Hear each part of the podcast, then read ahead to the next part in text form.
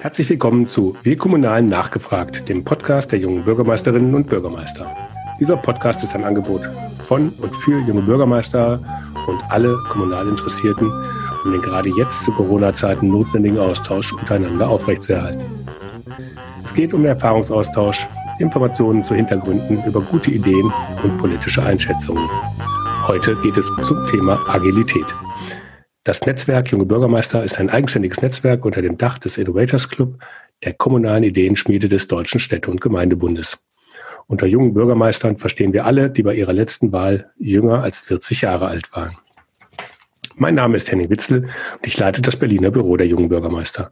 Seit über 20 Jahren arbeite ich für und mit Kommunalen und bin Leiter kommunale Kommunikation bei der Agentur ASK Berlin. Bevor wir jetzt loslegen, möchte ich euch den Unterstützer dieser Folge vorstellen. Es ist die Andreas Hermes Akademie. Die Andreas Hermes Akademie unterstützt mit ihrem Programm Bürgermeister Plus Bürgermeisterinnen und Bürgermeister dabei, ihre tägliche Arbeit noch wirkungsvoller zu gestalten. Für sich und für ihre Kommune. Denn Bürgermeisterinnen und Bürgermeister müssen den Erwartungen von vielen Seiten gerecht werden. Sie sind Manager, Kommunikator, Stratege, Kooperationspartner, Moderator und Führungskraft in einem. Die Andreas Hermes Akademie unterstützt sie mit Seminaren rund um das Thema New Work und digitaler Wandel. Mehr dazu erfahrt ihr auf der Homepage www.andreas-hermes-akademie.de. Herzlichen Dank für die Unterstützung. Ja, nun zu meiner heutigen Gesprächspartnerin, Christine Gebler von der Stadt Heidelberg. Dort leitet sie die Abteilung Strategische Personalentwicklung und Change Management. Ihr Thema ist die Einführung von Agilität in die Stadtverwaltung. Willkommen, Frau Gebler. Guten Tag, Herr Witzel. Vielen Dank für Ihre Einladung zu diesem Interview. Ich freue mich sehr. Ja, ich bin auch gespannt. Der Begriff agil erobert ja nun seit einigen Jahren ganz unterschiedliche Bereiche, hat ausgehend von der Softwareentwicklung inzwischen auch die öffentliche Verwaltung erreicht.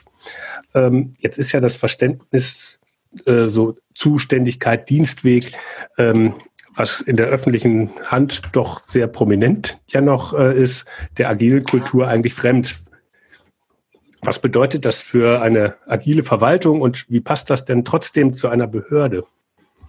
Sie sagen trotzdem, wie passt es denn trotzdem zu einer Behörde in diesen Zeiten des Coronaviruses und äh, ich sage mal extremer Agilität in Verwaltungen? Äh, das gibt wahrscheinlich schon die Antwort auf die Frage.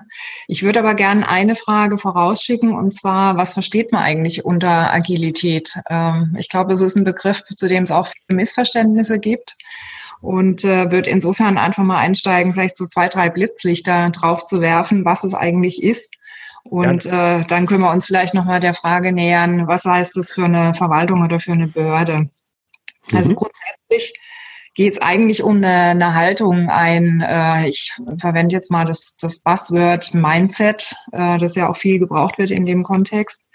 Eigentlich geht es darum, bestimmte Werte und Prinzipien zu leben. Also das heißt, im, im Handeln, im täglichen Handeln oder vielleicht auch in, in Projekten oder so anzuwenden. Und diese, diese Werte und Prinzipien, die legen den Fokus darauf, ähm, einfach bessere Ergebnisse äh, zu erreichen unter Einbeziehung von Nutzern äh, besser oder anders zu kommunizieren, als man das vielleicht üblicherweise in, in einer klassischen Struktur macht und vor allem auch ähm, stärker über, über Bereiche hinweg zu kooperieren. Ähm, also die Interaktion, die man gemeinsam vorhat, äh, anders zu gestalten, als man das vielleicht bisher getan hat. Und letztlich geht es eigentlich darum, ein Ergebnis auf die Straße zu, äh, zu bringen, das stark äh, sich am, am Bürger, an den Bürgerinnen, an Nutzern ausrichtet. Also das ist mal so die, die Grundidee dahinter, hinter Agilität. Und die Möglichkeit ist eben, das mit bestimmten Methoden sehr, sehr operativ auch umsetzen zu können, indem man die Methoden anwendet. Aber es geht schon eigentlich darum, das in der Haltung und in der, in der Kultur auch zu verankern. Also das mhm. vielleicht mal so vorneweg als, als Klärung zu dem Begriff. Okay. Und wie passt das jetzt in den Dienstweg? Genau, das ist die, die Anschlussfrage, wenn man sich mit Agilität in, in Verwaltung ähm, beschäftigt. Ähm, viele sagen ja, oder wenn ich, wenn ich irgendwie in, in Bereichen oder Verwaltungen unterwegs bin, äh, unterwegs bin, dann, dann kommt ja so das Argument, naja, ähm, wir haben Gleitzeit, ich richte mich nach den Kollegen oder ich richte mich nach den Öffnungszeiten und reagiere da flexibel, ähm, dann sind wir schon agil unterwegs. Und ich glaube, das genau ist es ähm, vielleicht auch, aber, aber nur zu einem kleinen Teil. Ähm, also es geht eigentlich darum, in Verwaltungen vielleicht auch abseits oder zusätzlich zu den vorhandenen Dienstwegen, die ja nicht nur schlecht sind oder die, die Strukturen, die es in Verwaltungen gibt, womit wir einfach unsere Prozesse gut bedienen können, unsere Standardprozesse, also abseits von diesen Strukturen und Prozessen nochmal alternative Wege einzurichten, wie wir neue Ergebnisse erreichen. Mhm. Und das findet eben statt zum Beispiel in Projekten, ähm, die sich natürlich besonders dann eignen, wenn wir neue innovative Ergebnisse entwickeln sollen, also wie zum Beispiel ein Online-Portal, von dem niemand vorher sagen kann, wie das aussieht, oder eben vielleicht auch zum Beispiel einen Bürgerbeteiligungsprozess aufsetzen, wo es darum geht, die Nutzer schon in, in den Prozess der Entwicklung mit einzubeziehen. Mhm. Und ich würde auch sagen, wir haben das bisher auch schon gemacht. Also es ist jetzt nichts, was äh, Verwaltungen völlig neu machen, sondern was eigentlich auch zur Kultur schon gehört, schon seit einigen Jahrzehnten. Ähm, ich würde mal sagen, so in den 70ern, 80ern hat der Bürgerbeteiligung äh, auch in, in Kommunen, in Verwaltungen einen, einen fruchtbaren Boden gefunden. Und ähm, vielleicht kriegt das Thema jetzt einfach nochmal einen neuen Impuls dadurch, dass äh, die, die sogenannte VUCA-Welt in Unternehmen äh, immer stärker zuschlägt, weil Globalisierung und Digitalisierung große Themen sind, die natürlich in eine Verwaltung rüberschwappen. Gut, die natürlich auch neue Möglichkeiten sozusagen dann auch anbieten. Genau. Homeoffice, wenn ich das ja. irgendwie mit einem Faxgerät oder sowas machen soll, dann wird es natürlich schwieriger, als wenn ich das äh, mit Videokonferenzen und ähnlichen Sachen ja. dann, dann garnieren kann. Ähm, Digitalisierung ist ja dann aber auch so ein Punkt, wo die öffentliche Verwaltung tendenziell mal mehr, mal weniger nicht ganz vorne spielt. Also ich hatte letzte Woche ein Gespräch mit einem mhm. Bürgermeister, der dann sagte, ja, wenn er dann zur, zur äh, Bank gegenüber geht, da kann man alles Mögliche digital machen und äh, mhm. er ist dann froh, wenn sie es irgendwie hingekriegt haben, eine PDF zum Download irgendwie auf die Webseite zu stellen und das ist dann schon die große Digitalisierung. Ähm, mhm. Ist das denn dann auch ein, ähm, also oder wie hinderlich ist denn diese, diese geringe ähm, Digitalisierungsgrad in, in Kommunen noch oder ist das einfach zu unterschiedlich von allen Städten? Ich bin der Meinung, dass Kommunen auch stark davon abhängig sind, äh, was die, die Länderebene oder die, die Bundesebene ähm, an, an Regelungen, an Möglichkeiten und an, an Standardprozessen vorgibt. Und ähm, wir können das ja nicht unabhängig von gesetzlichen Regelungen oder auch von, von zum Beispiel der, der Plattform eines, eines Landes äh, aufsetzen. Und insofern gibt es da große Abhängigkeiten und auch von Fachverfahren, äh, von Datenzentralen und so weiter. Und deswegen dadurch wird das Thema extrem komplex und ich glaube, deswegen lässt sich es auch nicht schneller umsetzen oder, oder so schnell umsetzen, wie man das ursprünglich gedacht hat, geplant hat. Mhm. Und da gibt's äh, jetzt durch Corona, sagen ja ganz viele, wird die Digitalisierung einen enormen Schub äh, ähm, ähm, erfahren. Ähm, sehen Sie da Möglichkeiten, dass es dadurch dann schneller geht? Oder auch, dass dann halt Dinge schneller geändert. In Baden-Württemberg hat er jetzt irgendwie ähm, zum Beispiel mal ganz kurz entschlossen äh, ähm, festgelegt, dass man jetzt auch eine Gemeinderatssitzung per Videokonferenz machen kann. Da tun sich andere Länder wiederum noch schwer. Das ist mit der Gemeindeordnung auch immer ein bisschen, bisschen kompliziert, aber dass man Dinge halt einfach mhm. umsetzt, weil sie jetzt nötig sind und nicht, weil irgendwo ein Gesetz oder eine Verordnung irgendwie dagegen steht. Die wird dann mal eben auch mal nicht beachtet im Moment. Das macht ja manchmal Sinn sogar, ähm, um Dinge zu beschleunigen. Ähm, denken Sie, dass das sozusagen über die akute Krise sich, sich in manchen Punkten rüber rettet oder ich glaube, da muss man unterscheiden ähm, zwischen der Art und Weise zu kommunizieren. Ich glaube, da hat durch die Corona-Krise das ganze Thema einen extremen Schub gekriegt. Äh, das heißt, das, was wir jetzt tun, also auch eine Gemeinderatssitzung virtuell abzuwickeln, ist ja eigentlich eine, eine andere Form der Kommunikation oder der, der des Entscheidungsprozesses ähm, in, zu einem bestimmten Thema oder auch eben Arbeit im Homeoffice oder dass wir jetzt zum Beispiel eine Videokonferenz machen. Ähm, das ist ja eigentlich ein Kommunikationsmittel. Ich verstehe unter Digitalisierung eigentlich eher das Thema, dass Bürger tatsächlich ähm, zum einen online im Portal Leistungen beantragen oder eben mit ihren Daten auch füttern können und dann vor allem, und ich glaube, das ist die, die, die größte Krux dabei, dass der, der Prozess, wie diese Leistung erbracht wird, von uns als Behörde im Hintergrund als Workflow läuft. Und da sind wir abhängig von den Fachverfahren. Also das heißt, auch selbst wenn wir jetzt online in einem Portal die Beantragung zur Verfügung stellen, ähm, dann heißt es ja noch lange nicht, dass der Erstellungsprozess ähm, digital oder vollautomatisch abläuft. Und ich glaube, das ist das eigentliche Potenzial, das wir beim, beim Thema oder auch Thema, was, was man neu regeln muss, was man beim Thema Digitalisierung äh, entwickeln, einführen, ähm, einführen muss. So. Und mhm. ähm, ja, ich glaube, das muss man trennen an der Stelle. Also insofern glaube ich, die Art und Weise zu arbeiten, die verändert sich jetzt gerade sehr extrem. Also Stichworte Homeoffice oder eben ähm, Kommunikation digital ähm, heißt aber noch nicht, dass die Verfahren an sich digitalisiert sind, wenn wir jetzt aus der Krise rauskommen. Gut, dann gibt es ja dann immer noch den schönen Satz, dass wenn man schlechte analoge Verfahren dann digitalisiert, mhm, sind es dann halt genau. schlechte digitale äh, ähm, Prozesse. Und das, ähm, da ist ja dann auch noch nicht immer alles gewonnen. Und manche Sachen ja. muss man ja eben nicht einfach nur digitalisieren, sondern vielleicht auch mal ja, neu denken, äh, damit sie auch ja. digital ihren Mehrwert überhaupt entfalten können. Ähm, eine Sache, ich habe das äh, ähm, bei der Vorbereitung gefunden, ein, ein ähm, agiles Projekt, was Sie in der, in der Stadt äh, bei, bei sich gemacht haben, fand ich ganz spannend. Abschleppmaßnahmen verkehrswidrig mhm. geparkter Fahrzeuge. Mhm. Da würde ich jetzt einfach mal so, so jenseits von Corona und allem, weil das hatte damit ja gar nichts zu tun. Ja. Wie kriegt man das denn mit agiler Problemlösung hin? Eigentlich ganz einfach. Es braucht ein interdisziplinäres Team, äh, das ist relativ einfach zusammenzustellen, indem man die Prozessbeteiligten äh, fragt, einlädt, äh, ob sie bereit sind, zu einem Workshop zusammenzukommen. Das zweite oder die zweite Rezeptzutat ist ein, Konzept, wie man methodisch ähm, den, den alten und den neuen Prozess sich anguckt, analysiert, Lösungen entwickelt und, und dann eben die, die Maßnahmen auch auf die Straße bringt. Und das, das dritte, die dritte Rezeptzutat ist, glaube ich, das Thema, wie wird dann die Entscheidung getroffen oder welche, welche Kompetenz bekommt das Team, tatsächlich den Prozess dann auch umzusetzen, ähm, also in, in Kooperation, in Kommunikation mit der Führung, mit der Führungsebene, die normalerweise äh, die Entscheidung für, für einzelne ähm, Punkte in diesem Prozess ähm, entscheiden würde.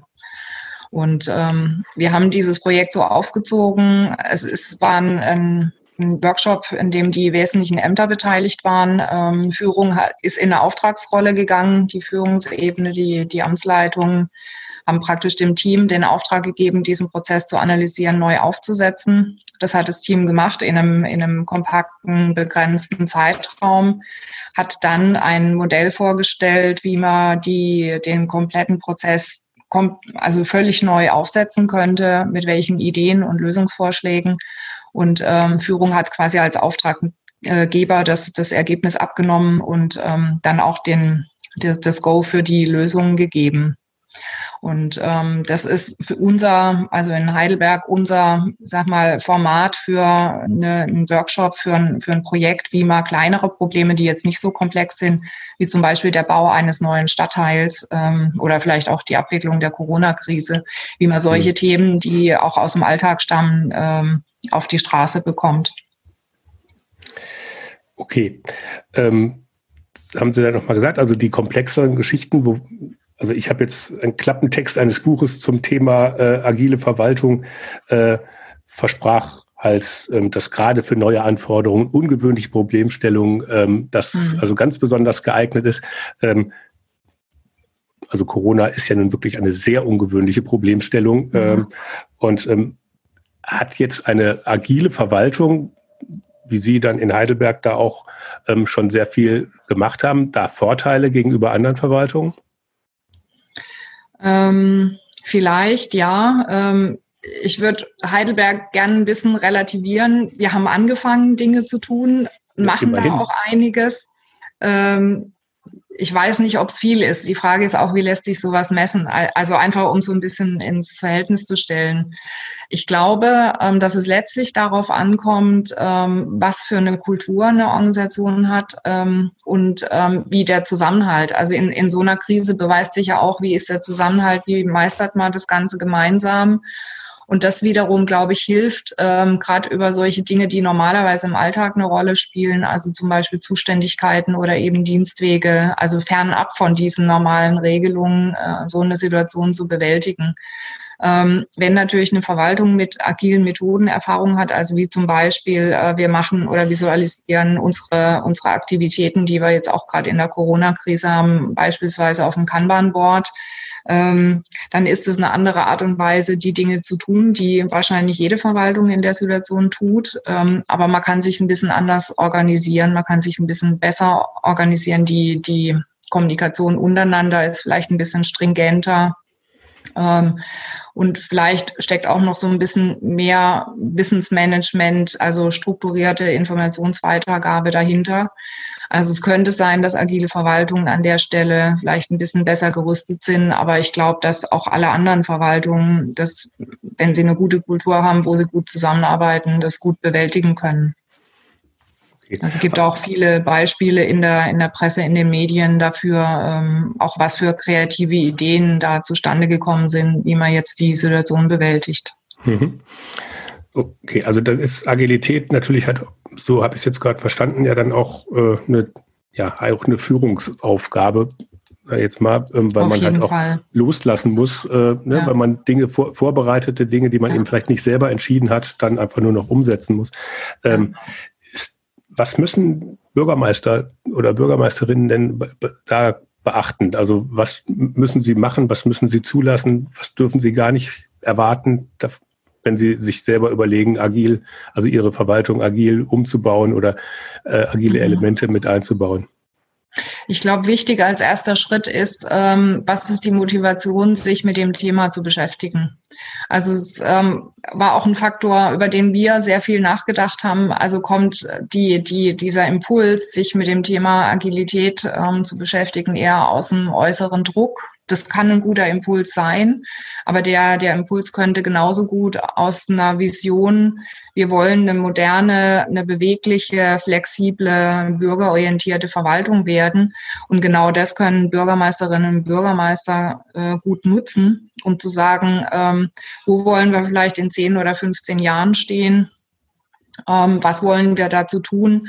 Könnte Agilität oder das, die, die Konzepte und Methoden von Agilität, könnten die uns da ähm, auch Rezepte liefern, mit denen wir das gut bewältigen können und demzufolge einen, einen verwaltungsweiten Prozess zu initiieren, in dem also Führung eine bestimmte Rolle spielt, in dem aber Mitarbeiter auch einbezogen sind und in, in dem man sich gemeinsam auf den Weg macht.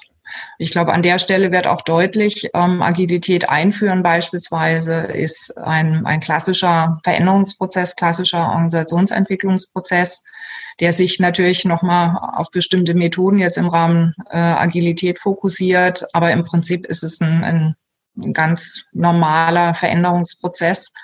Ähm, und wenn Bürgermeisterinnen und Bürgermeister sich da auf den Weg machen, dann ist sehr, sehr wichtig, dass sie da einfach an der Spitze stehen, die Verantwortung auf diesen Prozess übernehmen und auch klar Flagge zeigen, ähm, wenn es darum geht, dazu zu starten und auch als Vorbild ähm, vorne dran zu stehen. Hm. Und jetzt so die klassischen Laufbahnmodelle in, äh, in der öffentlichen Hand oder ähm, das ganze ähm, ähm, Dienst, also die, die Dienststrukturen und so weiter, die, die passen da ja nicht wirklich rein. Ähm, die sind aber jetzt erstmal gegeben mit TVÖD und so weiter, ähm, mit, mit Erfahrungszeiten, die man da mitbringen muss. Ähm, was, was, muss, was muss man da machen, damit das, das wird man ja nicht jetzt von heute auf morgen ändern können, sondern man, muss es ja sozusagen mit diesem starren Strukturen, die zum Beispiel das TVED halt in vielen Bereichen bietet, ähm, muss man ja trotzdem umgehen. Was gibt es da ja. Tricks? auch da, glaube ich, ist nochmal die Frage, was ist die Zielsetzung, wenn sich eine Verwaltung auf den Weg macht? Ähm, das Ziel auch bei uns in Heidelberg ist ja nicht, jetzt die komplette Verwaltung auf den Kopf zu stellen, beziehungsweise alle Strukturen rauszunehmen, die Dienstwege komplett zu verändern, beziehungsweise die auch zu, zu nivellieren, sondern es geht ja eher darum, äh, im Moment auch die, ich das ist eine, eine schwere Frage, wie viel Prozent es tatsächlich sind. 80, 90 Prozent der Standardprozesse, die, die bewährt sind, auch weiterlaufen zu lassen und sich vielleicht eher an die Themen zu machen, die neu sind, die innovativ sind oder, oder wo es Probleme gibt. Ähm, das bedeutet, dass man auch das Tarifgefüge, also die Tarifstruktur und auch die, die Eingruppierung von, von Mitarbeiterinnen und Mitarbeitern im Moment überhaupt nicht in Frage stellen muss. Also man kann nicht aus Agilität oder der Beschäftigung mit agilen Methoden ableiten, dass jetzt ein Anspruch besteht, dass jemand höher gruppiert wird oder, oder eine, eine andere Gehaltsgruppe äh, bekommt sondern ähm, wenn, dann ähm, agile Methoden kommen ja auch nicht on top, sondern ähm, wenn, dann tut man Dinge anders, als man sie bisher getan hat, aber der Inhalt oder die, sag mal, die grundsätzliche Verantwortung von Führungsebene ist nach wie vor die gleiche. Mhm. Das heißt, ähm, ich denke, es ist eher nochmal ein, ein Weg oder es würde dann relevant werden, wenn die, die mehr, ähm, Mehrzahl oder die, die, äh, die größte Zeit in, in Projekten oder in, in interdisziplinären Teams verbracht werden würde. Die Problematik, die haben wir aktuell schon, dass wir ähm, im Prinzip nur die, die Karrieremöglichkeiten über die Linie haben und nicht über Projekt- oder, oder Fachkarrieren. Ähm, und insofern sind wir von der Fragestellung, wenn ich jetzt anfange, Agilität einzuführen oder agil zu arbeiten, ähm, habe ich dann Anspruch auf eine andere Gehaltsgruppe. Da sind wir, glaube ich, noch ziemlich weit weg. Also insofern ist es im Moment eigentlich keine Frage tarifrechtlicher Art. Ja gut, aber die kommt ja dann perspektivisch, also wenn auf einen zu, weil das ist ja schön und gut und das ist dann auch bestimmt ein schöneres Arbeiten für viele, die das machen. Aber irgendwann kommt halt mhm. dann doch die Frage, warum in diesen Teams sozusagen so viele unterschiedliche Gehaltsgruppen sitzen und wie sich das jetzt noch rechtfertigt. Ähm, mhm. Ne, da, da muss man sich ja auch ein Stück weit darauf vorbereiten. Das wird jetzt vielleicht nicht heute und morgen kommen, aber man muss ja also ich verstehe die Fragestellung. Ich höre die auch immer wieder aus personalrätlicher Sicht, natürlich, klar. Ähm, wie gesagt, im Moment sind es ja temporäre Formate. Das heißt, wir machen einen Workshop, der dauert vielleicht drei Tage oder fünf Tage oder, oder ein Projekt läuft über ein oder zwei Jahre. Die meisten der Kollegen, die sich, die in diesen Projekten tätig sind, ähm, die haben noch parallel ihre Linienaufgabe. Und insofern ist der Anteil der Projektarbeit relativ gering. Ich glaube, es wird dann wirklich relevant und da gibt es einzelne Beispiele in der Bundesrepublik, wenn man wirklich sagt, man stellt einen, einen, einen ganzen Organisationsbereich um auf ein selbstorganisiertes Team. Und dann muss man sich natürlich über neue ähm, ja, Bezahlungsmodelle, sage ich mal, oder vielleicht ähm, andere, andere Möglichkeiten, wie das honoriert wird, ähm, unterhalten. Ähm, aber es hat ja sicherlich auch einen Aspekt, dass man natürlich auch ein attraktiver Arbeitgeber sozusagen dann sein will. Gerade bei Kommunen ähm, haben ja jetzt diverseste Studien, wobei gut die aus Vor-Corona-Zeiten, dass da also ein Riesenberg an äh, Fachkräftemangel auf die Kommunen mhm. kommt. Ähm, ob das jetzt nach Corona auch noch so schlimm ist, ähm, ähm, ist dann noch die Frage, weil mhm. der öffentliche Dienst hat ja dann auch noch eine andere Sicherheit, die dann jetzt vielleicht dann auch nach so einer Krise auch noch eine gewisse Attraktivitätssteigerung des öffentlichen Dienstes dann darstellt. Aber ähm, ist denn agil, also diese in agilen Projekten zu arbeiten, auch unter anderem deswegen gemacht worden, damit man als attraktiver Arbeitgeber sozusagen auch auf dem Markt bestehen kann gegenüber anderen Arbeitgebern oder hat das damit gar nichts zu tun? Also von der, von der zeitlichen Logik her ist es, glaube ich, eher umgekehrt. Ähm, wir haben festgestellt, dass sich ähm, Mitarbeiter, also zukünftige Mitarbeiter, Bewerber für Heidelberg interessieren, weil sie mitbekommen haben, dass wir dabei sind, agile Arbeitsmethoden einzuführen. Also insofern ist es auf jeden Fall ein Faktor, der eine Rolle spielt, ähm, wenn man Bewerber im, im Feld hat. Und ähm, in dem Kontext, äh, ich würde sogar noch ausweiten, es geht ja auch um Mitarbeiterbindung. Also das heißt, dass man Mitarbeitern, die schon da sind, ähm, andere Arbeitsbedingungen, interessantere Arbeitsbedingungen bietet, ähm, also ein, ein Rahmen, in dem sie kreativer, innovativer arbeiten können und sich mit Sicherheit auch selber stärker verwirklichen können. Und insofern ist es auf jeden Fall ein Faktor für mehr Arbeitgeberattraktivität. Ähm, und es geht, glaube ich, auch einfach nochmal vielleicht um das Thema Modernisierung der, der Behörde, der Verwaltung, der Kommune, je nachdem, was es ist. Ähm, also wo die Möglichkeit besteht, einfach auch über die Themen, also das heißt, ähm, über mehr Bürgernähe, über, über interessante äh, Leistungen, die, wo Bürger einer, einer Stadt auch sagen, Mensch, wir haben eine tolle Verwaltung, wir haben eine tolle Behörde, ähm, einfach ein, viel höhere Wertschätzung erfahren, weil sie bei einem Arbeitgeber arbeiten, der auch anerkannt ist und insgesamt das Image weggeht vom, vom klassischen Beamten-Image. Äh, mhm.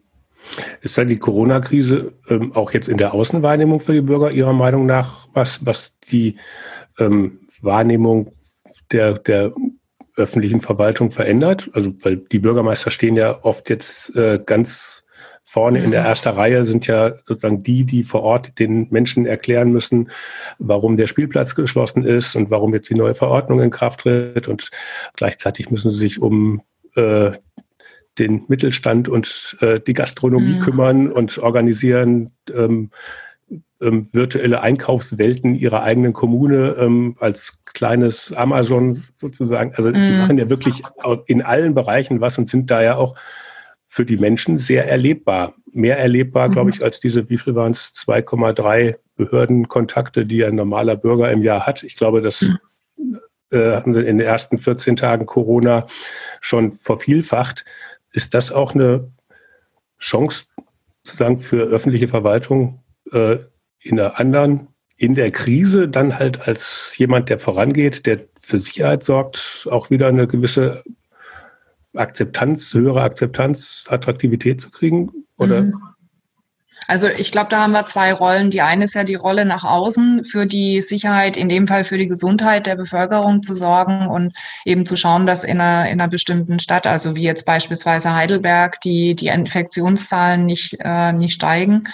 Und ähm, in unserer Wahrnehmung ist es so, dass Bürger wirklich verstanden haben, warum es die ganzen Maßnahmen gibt, die vielleicht schon einen Schritt weiter waren als die der Bundesregierung, die verkündet wurden. Also Jena beispielsweise äh, ist ja schon vorangegangen mit, mit ähm, Atemmasken, genau. Genau, also mit, mit Masken. Also solche Dinge, ich glaube, das wird wahrgenommen als Fürsorge, bis auf wenige Ausnahmen natürlich, aber ich glaube, die kann man wirklich vernachlässigen.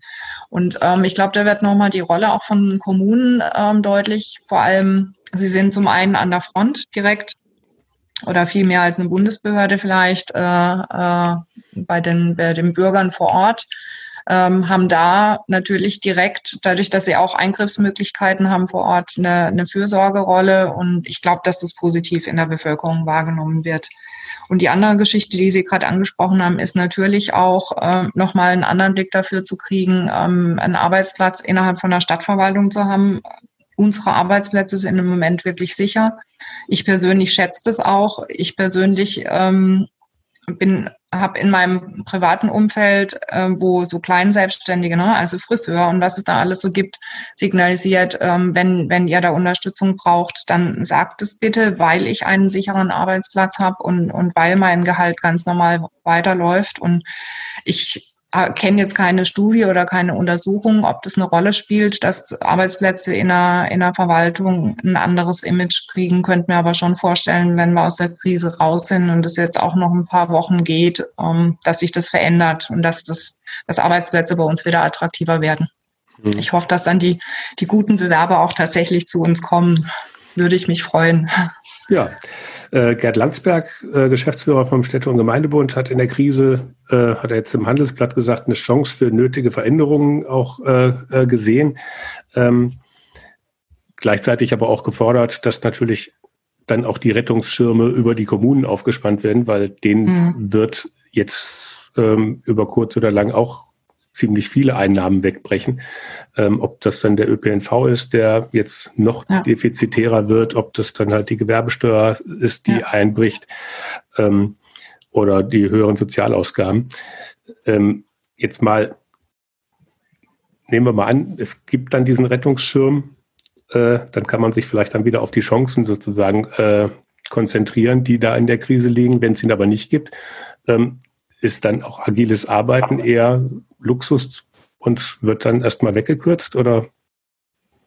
Das ist eine spannende, interessante Frage. Äh, die, die haben wir intern auch nicht beantwortet. Äh, Haushaltsverhandlungen sind noch im Gange, beziehungsweise kommen jetzt in Gang für den nächsten Haushalt im nächsten Jahr.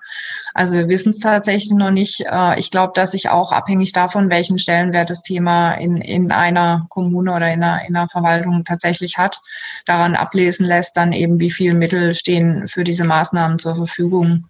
Und ein, ein großer Batzen ist da mit Sicherheit eben Mitarbeiterinnen, Mitarbeiter, auch Führungskräfte für das Thema zu qualifizieren. Also damit sie agil arbeiten können, müssen sie auch wissen, wie das funktioniert. Das heißt, Methoden kennen, äh, Vorgehensweisen kennen, Möglichkeiten haben zu reflektieren. Also Stichwort Mindset, was wir vorhin auch hatten. Ähm, und ich, ich denke, ähm, man kann jetzt nicht an der Stelle die, die Mittel komplett runterfahren. Man kann sie nicht kürzen. Auf der einen Seite glaube ich, dass alle Bereiche, die eben nicht zu diesem in, in der Corona-Krise nennen wir systemrelevanten Bereichen äh, gehören. Ähm, ich denke, dass alle bluten müssen an einer bestimmten Stelle, weil das Geld muss irgendwo herkommen. Und insofern wäre für mich auch nochmal die Frage, welche kreativen Ansätze und Lösungen gibt es, das Thema weiter zu betreiben, ähm, ohne eben dann auf dem Budget genauso weiterzufahren, als es nicht möglich ist. Ich glaube, da gibt es einfach viele Möglichkeiten. Ähm, jetzt auch, wie wir im Moment am Überlegen sind, dass wir intern eben Videokonferenzen nutzen, um Lean Coffee zu machen, ohne dass wir einen externen Berater brauchen. Ich glaube, da kann man sich einiges einfallen lassen oder vielleicht auch interkommunaler Austausch äh, oder Moderation einfach, ne, also dass man zwischen Experten ähm, in, von, von verschiedenen Kommunen sich da gegenseitig ähm, aushilft, unterstützt, ähm, vielleicht auch Leistungen anbietet. Ich glaube, da kann man sehr viel tun. Aber das Thema auf jeden Fall auch gut weiter betreiben. Also ich, in, in der Form habe ich keine Sorge. Also gibt es ja auch einige Sparpotenziale. Eine Bürgermeister, der sagte, wenn er jetzt gute. Erfahrungen mit Videokonferenzen gemacht hat, würde er sich damit nichts mehr überlegen, ob er sich ins Auto setzt und zwei Stunden irgendwo genau. hinfährt. Ähm, ja. Und genau. insofern hat man da ja auch einige ähm, ja. Chancen, die man sozusagen jetzt auch relativ kostengünstig mitnehmen kann oder wo man dann auch argumentieren kann, dass das natürlich halt auf der anderen Seite auch einfach Ressourcen spart. Da sind wir jetzt der bei der Klimadebatte und so weiter sind wir ja dann noch gar nicht. Ähm, nee, genau, die kommt ja auch noch. Ne? Auf der anderen Seite, man könnte auch agile Methoden zum Beispiel nutzen, um äh, Einsparpotenziale zu äh, erarbeiten zu lassen auf Mitarbeiterebene. Ne? Also mehrere interdisziplinäre Zirkel zu machen und mal zu überlegen, an welcher Stelle sparen wir wie oder an welcher Stelle generieren wir vielleicht auch mehr Einnahmen, wäre ja auch eine Möglichkeit. Äh, wie gehen wir mit unseren Mitteln um? Ich sehe, da müssen wir auch perspektivisch noch weiter im Gespräch bleiben. Ähm, Jetzt mit, mit Blick auf die Uhr bedanke ich mich jetzt ganz herzlich. Ähm, war für mich ein sehr interessantes Gespräch. Ich habe viele neue Ideen und Anregungen gefunden. Ich hoffe, unseren Hörern ging es ähnlich oder geht es ähnlich. Ähm, ja, Frau Gebler, ganz herzlichen Dank für das Gespräch. Vielen Dank, Herr Witzle. Viel Erfolg weiterhin und auch ja. den Bürgermeisterinnen und Bürgermeistern. Ja. Vielen Dank. Danke Ihnen. Herzlichen Dank fürs Zuhören. Wenn es euch gefallen hat, Sagt es doch weiter, ladet andere Kommunale und Kommunalinteressierte ein und teilt den Link zur Podcast-Reihe. Macht ein bisschen Werbung für uns. Vielen Dank. Die nächste Folge von Wir Kommunalen zugehört erscheint am kommenden Montag. Wir wollen über die Folgen der Corona-Pandemie auf die kommunalen Haushalte reden. Wer das nicht verpassen will, abonniert doch einfach unsere Podcast-Reihe. Bis dahin, tschüss.